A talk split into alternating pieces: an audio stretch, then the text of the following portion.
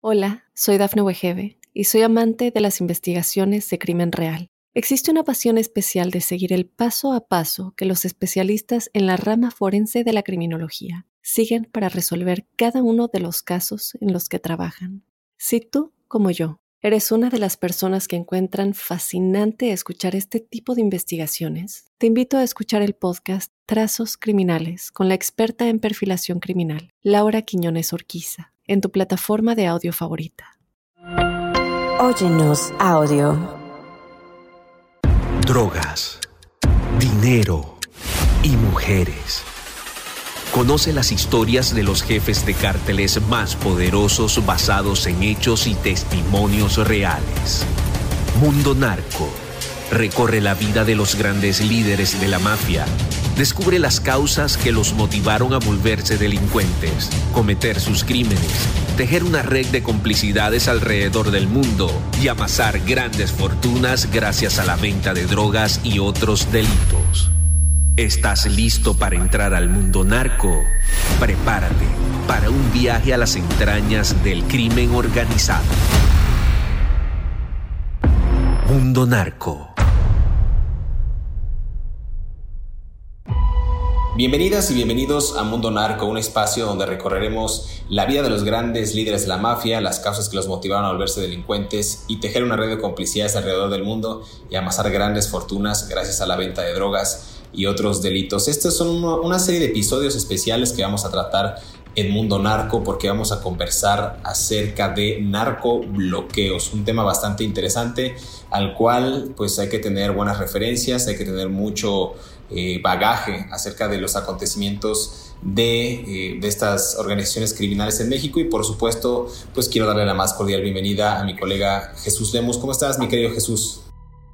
¿Qué tal mi querido José Luis? Gusto saludarte, siempre es un placer estar contigo en este espacio de Mundo Narco y por supuesto para, agradeciendo mucho para poder platicar los secretos de la mafia. Fíjate que este tema cuando me lo propusiste, a mí me pareció muy interesante porque hemos hablado de los narcotraficantes, pero no hemos hablado sobre este fenómeno que ha, digamos, cambiado la dinámica en cómo se gesta las imposiciones de poder e inclusive la violencia en México. Me refiero a los narcobloqueos, una manera en que los grupos, los grupos criminales eh, pueden gozar de plena libertad y ejercer la violencia desde balaceras, bloqueos, eh, quema de automóviles e inclusive secuestrar a personas civiles o mandos del ejército a cambio de pues que no se capture algún capo, en el caso del Culiacanazo que ya hablaremos de Ovidio Guzmán López, pero también pues para controlar ciertas zonas o inclusive para que se salga el ejército de sus zonas de combate. Jesús, ¿cómo lo ves tú? ¿Cómo podríamos arrancar eh, el tema de los narcobloqueos? Creo que voy por una buena vía. ¿Tú cómo lo ves? No, creo, que sí, es un punto bien importante, querido José Luis, que necesitamos ir, ir tocando también aquí para que nuestra audiencia sepa también que la manifestación de los narcotraficantes, pues no siempre es este, a través de, de sus diálogos con el gobierno, también lanzan mensajes muy concretos hacia la población y también, por supuesto, tienen sus propias formas muy características para comunicarse sobre sus actos. Y creo que esas formas de comunicación yo, yo las he visto, José Luis, y las hemos estudiado tú y yo juntos también, eh, en el sentido de que cuando el narcotráfico, los grupos de narcotráfico quieren eh, mandar un mensaje, no siempre lo hacen a través, te digo, de los conductos extraoficiales que tienen, sino también se manifiestan por dos vías. Uno, a través de los narcobloqueos, de manifestaciones que es muy común y más concurrente cada vez en México, y también, por supuesto, a través de eh, colocar pancartas, mantas, famosas lonas pintadas en las calles, que también son una especie de comunicación que, de la que se valen los, los narcotraficantes. Y creo que ese es un punto medular, eh, porque el problema del narcotráfico pues no se concentra hacia lo que son las personalidades de estos miembros del crimen organizado que los que hemos venido hablando, sino también tenemos que ir observando algunas manifestaciones como es su propio comportamiento y su comunicación hacia el grueso colectivo.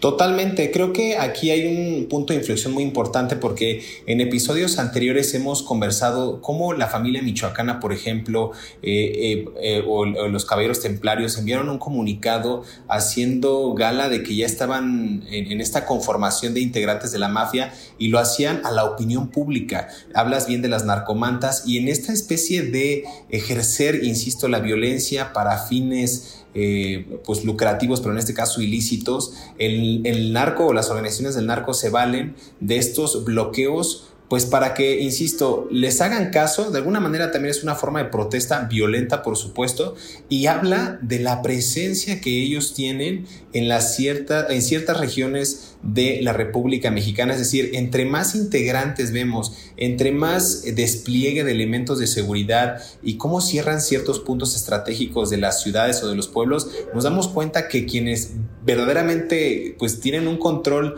de esta ciudad son ellos, Jesús. Yo creo que no, no podemos entender el fenómeno del narcobloqueo si no es porque ellos ya han estudiado la geografía, la demografía, han estudiado todos los componentes psicosociales de la gente para establecer pues el terror en las calles.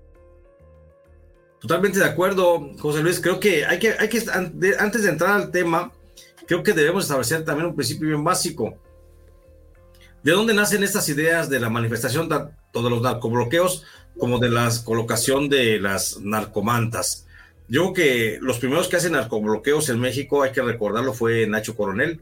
Fue el primero que se manifestó de esa forma con algunos posibles bloqueos de caminos o de calles o de carreteras allá en Jalisco, cuando estaba en su pleno apogeo, después de que Nacho Coronel recibe ahora sí que el bastón de mando de lo que fue el cártel de Guadalajara.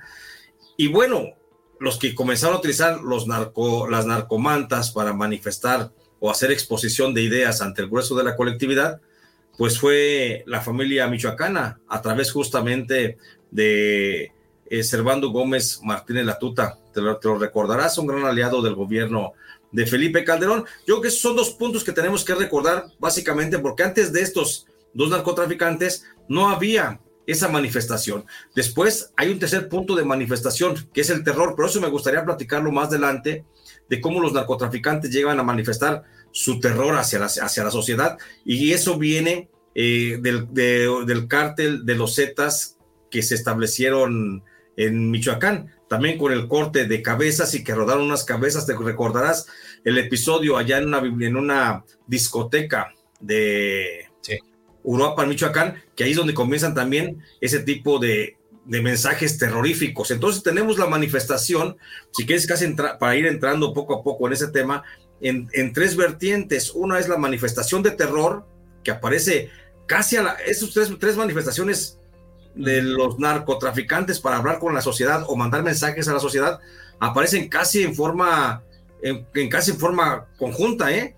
Primero aparecen algunas manifestaciones de Nacho Coronel cuando había las detenciones de algunos de sus más cercanos, luego aparecen las exposiciones en narcomantas por parte de la familia michoacana y atrasito antes de que surgiera la familia michoacana los, los narcomensajes, los, mensajes de terror de, los Zetas en Michoacán cortando cabezas. Entonces creo que en esas tres vertientes nos tenemos que ir un poco poco a poco ir, pisando el terreno para ir pudiendo entender este, este tema.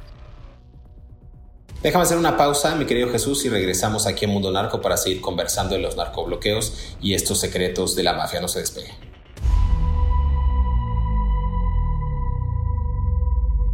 Hola, soy Dafne Wegebe y soy amante de las investigaciones de crimen real. Existe una pasión especial de seguir el paso a paso que los especialistas en la rama forense de la criminología siguen para resolver cada uno de los casos en los que trabajan. Si tú, como yo, eres una de las personas que encuentran fascinante escuchar este tipo de investigaciones, te invito a escuchar el podcast Trazos Criminales con la experta en perfilación criminal, Laura Quiñones Orquiza, en tu plataforma de audio favorita. Los narcotraficantes más poderosos y sanguinarios de la historia son los protagonistas de Mundo Narco. Dos reconocidos periodistas mexicanos, José Luis Montenegro y Jesús Lemus Barajas, quienes han estudiado por años los perfiles de los narcotraficantes y sus redes criminales, presentan una investigación profunda de cada capo, con testimonios reales de sus víctimas y cómplices. Mundo Narco.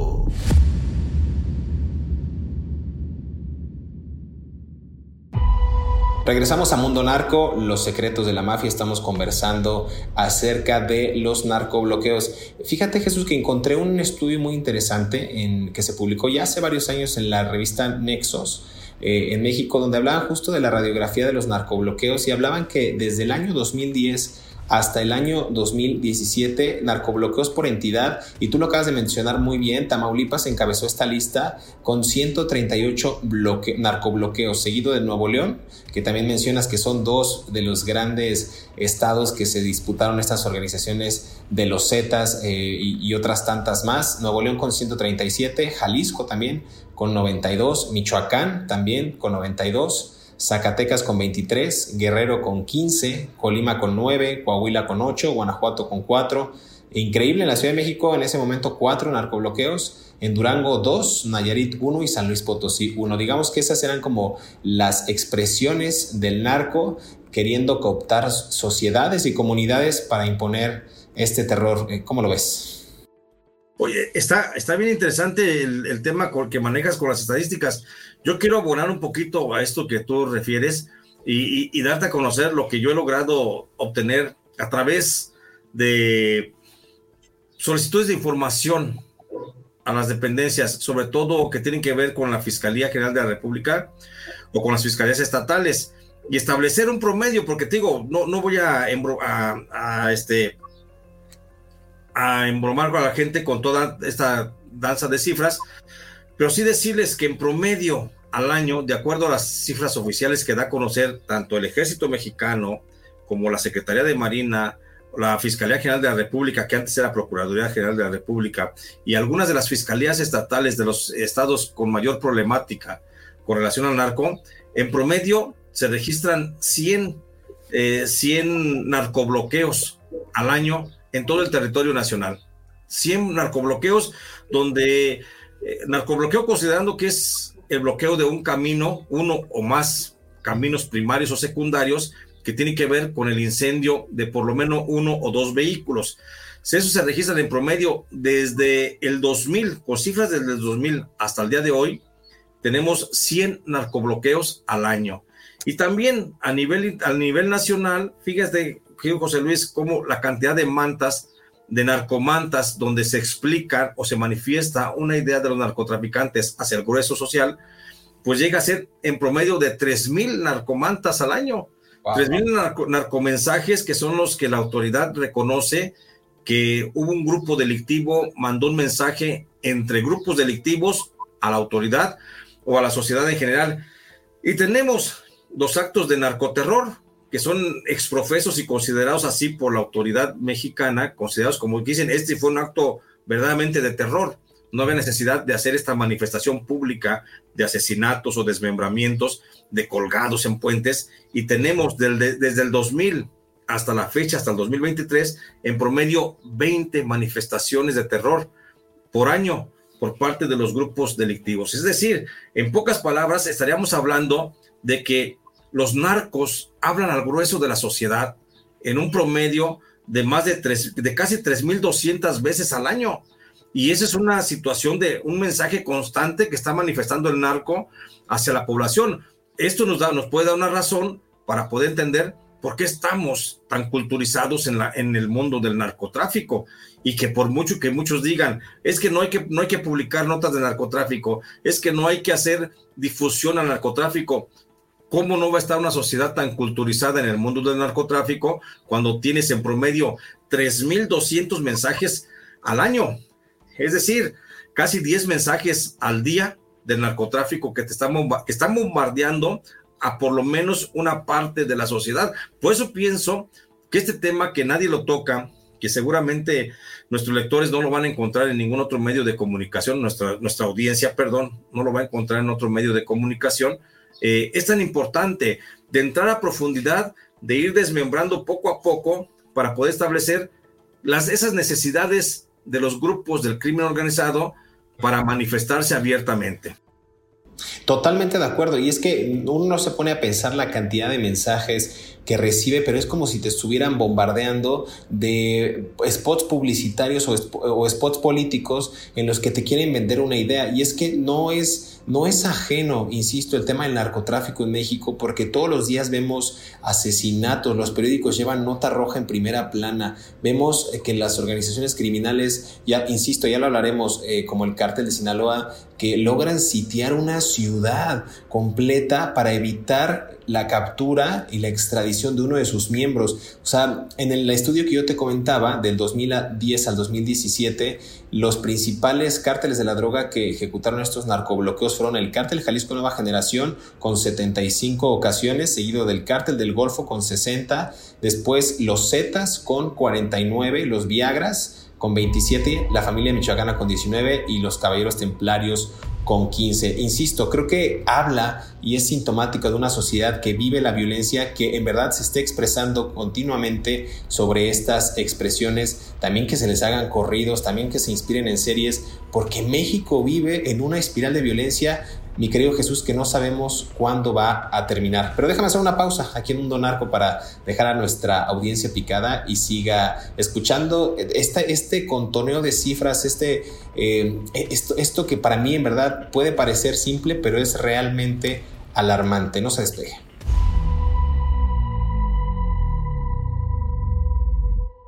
Hola, soy Dafne Wegebe y soy amante de las investigaciones de crimen real. Existe una pasión especial de seguir el paso a paso que los especialistas en la rama forense de la criminología siguen para resolver cada uno de los casos en los que trabajan.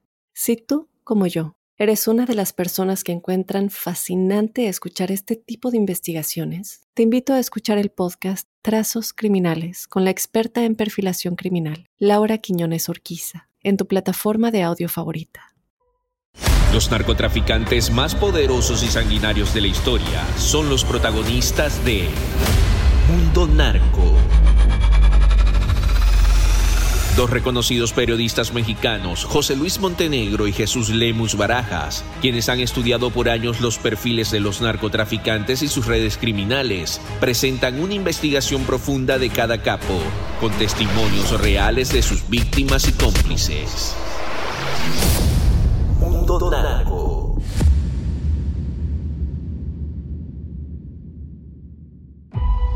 Regresamos a Mundo Narco, los secretos de la mafia. Como usted puede eh, escuchar en este episodio, la verdad es que estamos siendo muy precisos del término o de la definición de los narcobloqueos. Insisto, represalias por la captura o el abatimiento de un líder criminal, un distractor también para mantener ocupadas a las autoridades y permitir la fuga de algún cabecilla, o también como acciones de intimidación a las autoridades durante los enfrentamientos de estos grupos en contra de las fuerzas del Estado. Entonces, vea usted que sí son casos notables que se consumen desgraciadamente todos los días y que se viven todos los días, que es aún peor y es más trágico aún con estos narcobloqueos. Eh, Jesús, ¿qué más nos puedes compartir? La verdad es que los datos que nos has dado a mí, en lo personal, me dejó impactado por la cantidad de mensajes que a diario recibimos, más porque nosotros hacemos la cobertura, pero si fuéramos un ciudadano de a pie, pues nos daríamos cuenta que en verdad estamos en una propaganda continua de actos de terror que pasan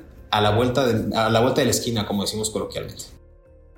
Sí, fíjate que sí es, sí es este, ya no digo alarmante ni preocupante, porque ya en México, pues ya que nos alarma y que nos preocupa cuando vemos situaciones del narco, si todo está tan normalizado, pero sí es de llamar la atención el hecho de la cantidad de mensajes que nos llegan, digo, mensajes gráficos, o sea, en letras prácticamente, o mensajes tácitos, explícitos, que los vemos en la vía pública con el asesinato, con el desmembrado, con el bloqueo. Y de esto, fíjate que me llama también un punto la atención que los cárteles obviamente pues, no por nada dejan de ser cárteles porque son precisas, precisamente empresas, agrupaciones criminales que funcionan pues como una empresa formal, con una gerencia, con una dirección de ventas, con una, una jefatura de operaciones y hasta un departamento de comunicación. Y es justamente ese departamento de comunicación que tienen todas estas organizaciones criminales las que hacen que se manifieste la idea del propio eh, grupo eh, o cártel del que estamos hablando.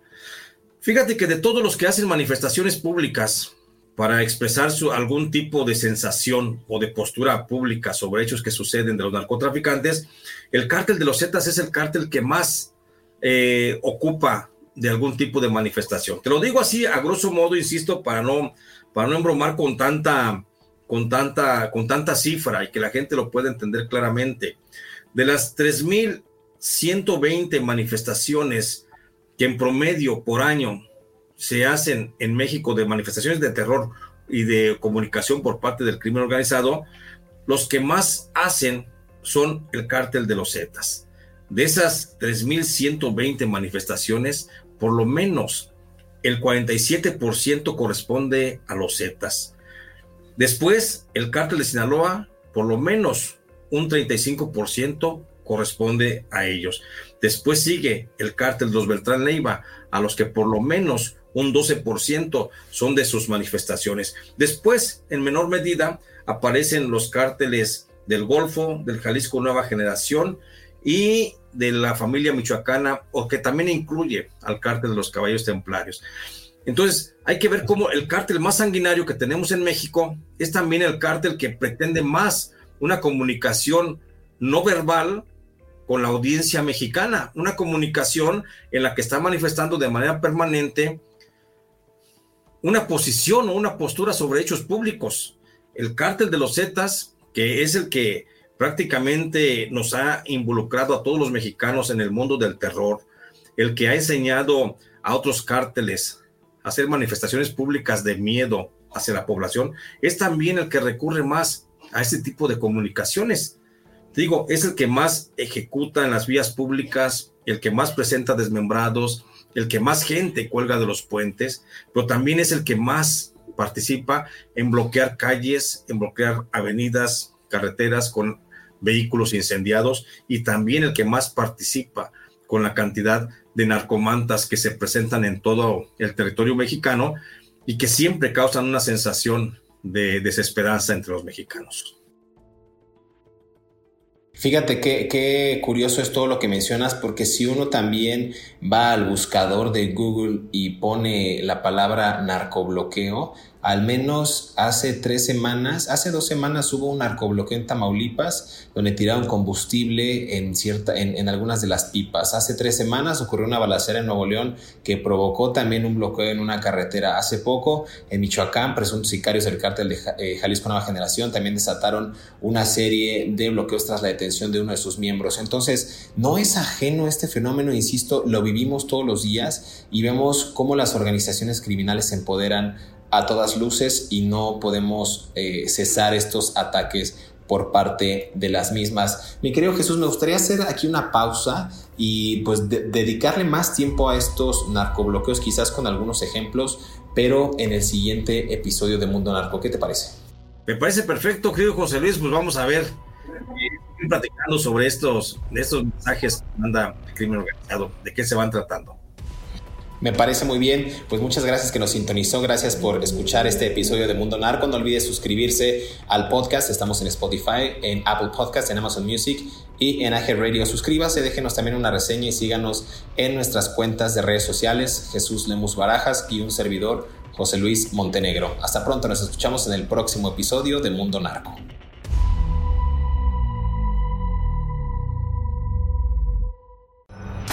Si te gustó este episodio, active el botón de seguir en la plataforma que nos estés escuchando, ya sea en Spotify, Amazon Music, Apple Podcast o iHeartRadio. Mundo Narco es un producto original de Mundo Now, todos los derechos reservados. Hola, soy Dafne Wegebe y soy amante de las investigaciones de crimen real. Existe una pasión especial de seguir el paso a paso que los especialistas en la rama forense de la criminología siguen para resolver cada uno de los casos en los que trabajan. Si tú, como yo, eres una de las personas que encuentran fascinante escuchar este tipo de investigaciones, te invito a escuchar el podcast Trazos Criminales con la experta en perfilación criminal, Laura Quiñones Orquiza, en tu plataforma de audio favorita.